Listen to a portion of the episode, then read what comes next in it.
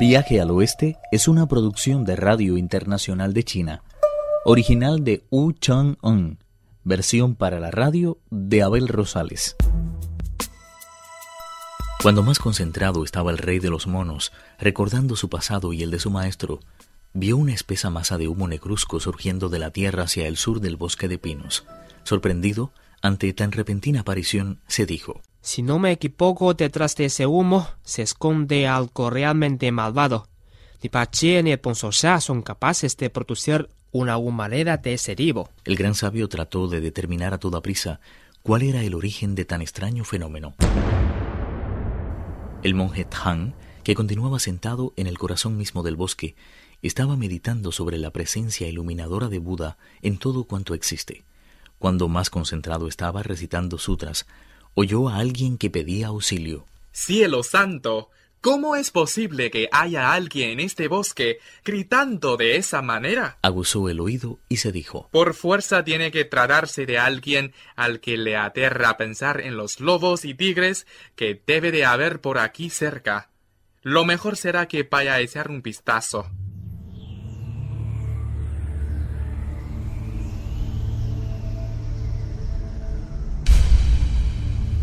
Tuvo que meterse entre una maraña de enredaderas y lianas, pero al final logró ver a una muchacha atada al tronco de un árbol realmente gigantesco.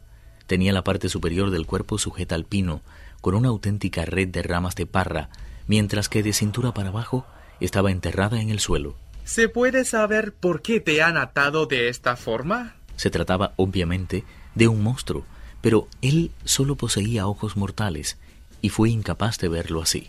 Al oír la pregunta, el monstruo empezó a llorar y las lágrimas fluyeron copiosas por sus sonrosadas mejillas que recordaban un melocotón. Su hermosura era tan extraordinaria que por contemplarla los peces se habrían olvidado de nadar y los gansos se habrían hundido en los estanques. El monje llamó al Shah y el cerdo para que desataran a la joven. Felizmente el rey de los monos llegó a tiempo para impedirlo. El monje Tang dijo Wukong siempre ha tenido buena vista para estas cosas. Si insiste en que no le hagamos caso, por algo será.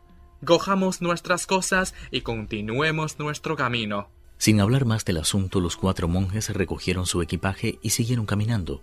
Al verlo, al monstruo le rechinaron los dientes de rabia y se dijo: Había oído comentar que ese tal Sun Wukong poseía unos poderes mágicos realmente extraordinarios. La decisión que acaba de tomar confirma ampliamente esos rumores. Desde su más tierna infancia, el monje Tang no ha permitido jamás que una sola gota de yang escapara de su cuerpo.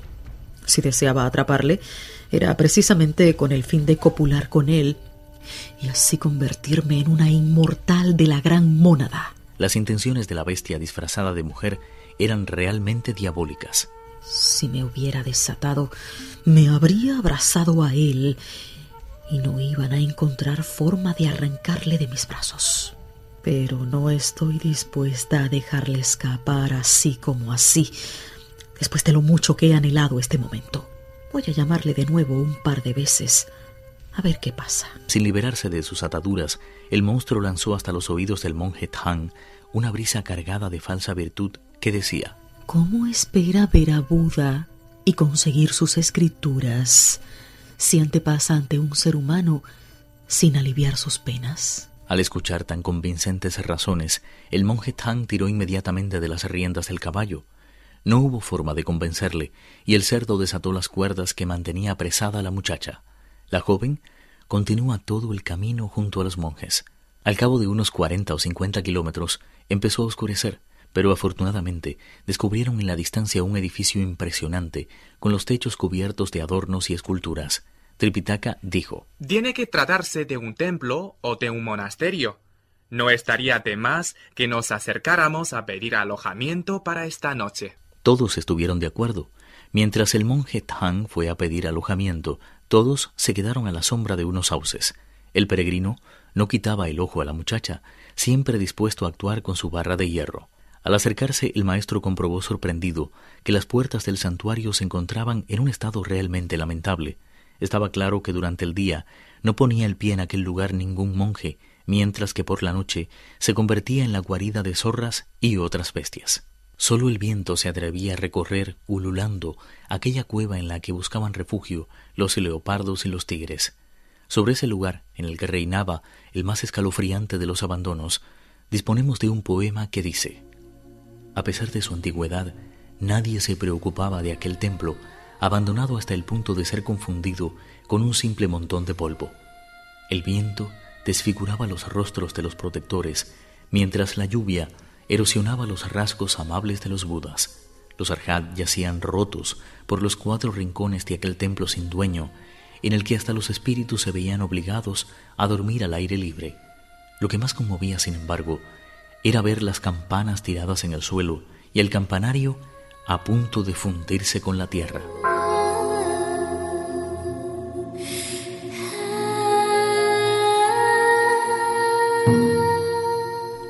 Armándose de valor, Tripitaka traspuso la puerta segunda y vio que la torre del tambor se había derrumbado.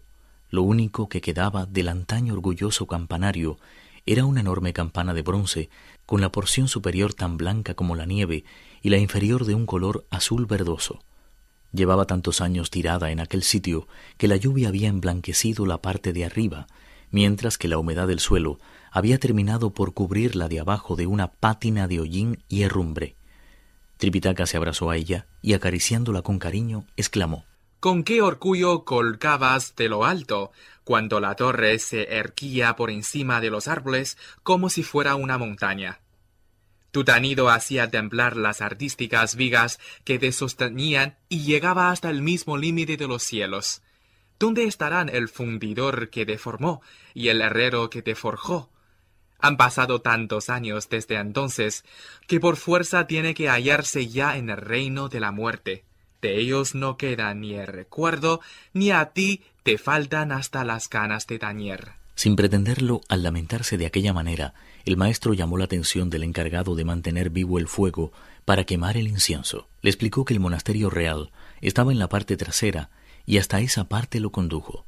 Al entrar en el monasterio vio que encima de la puerta principal había una placa de piedra de gran tamaño en la que aparecían inscritas las siguientes palabras Monasterio del Zen Pacificador de los Mares. Tras ser recibido por el lama, el monje Tang mandó a buscar a sus discípulos y juntos fueron a descansar.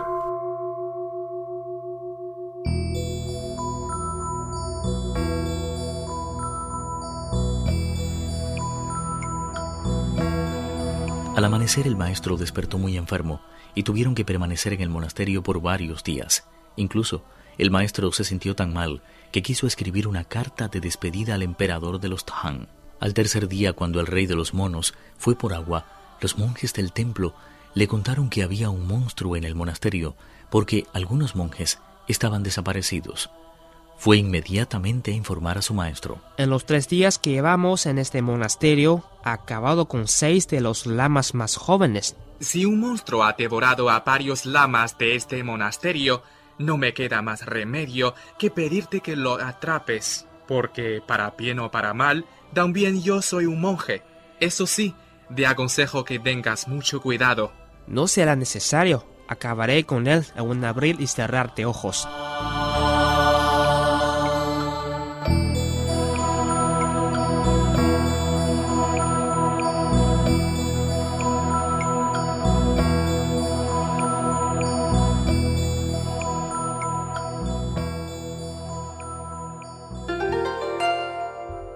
Viaje al Oeste, uno de los cuatro grandes clásicos de la literatura china. Versión para la radio, Abel Rosales. Actuaron en este capítulo Pedro Wang, Alejandro Li y Carelis Cusidó. Esta es una realización de Abel Rosales, quien les habla, para Radio Internacional de China.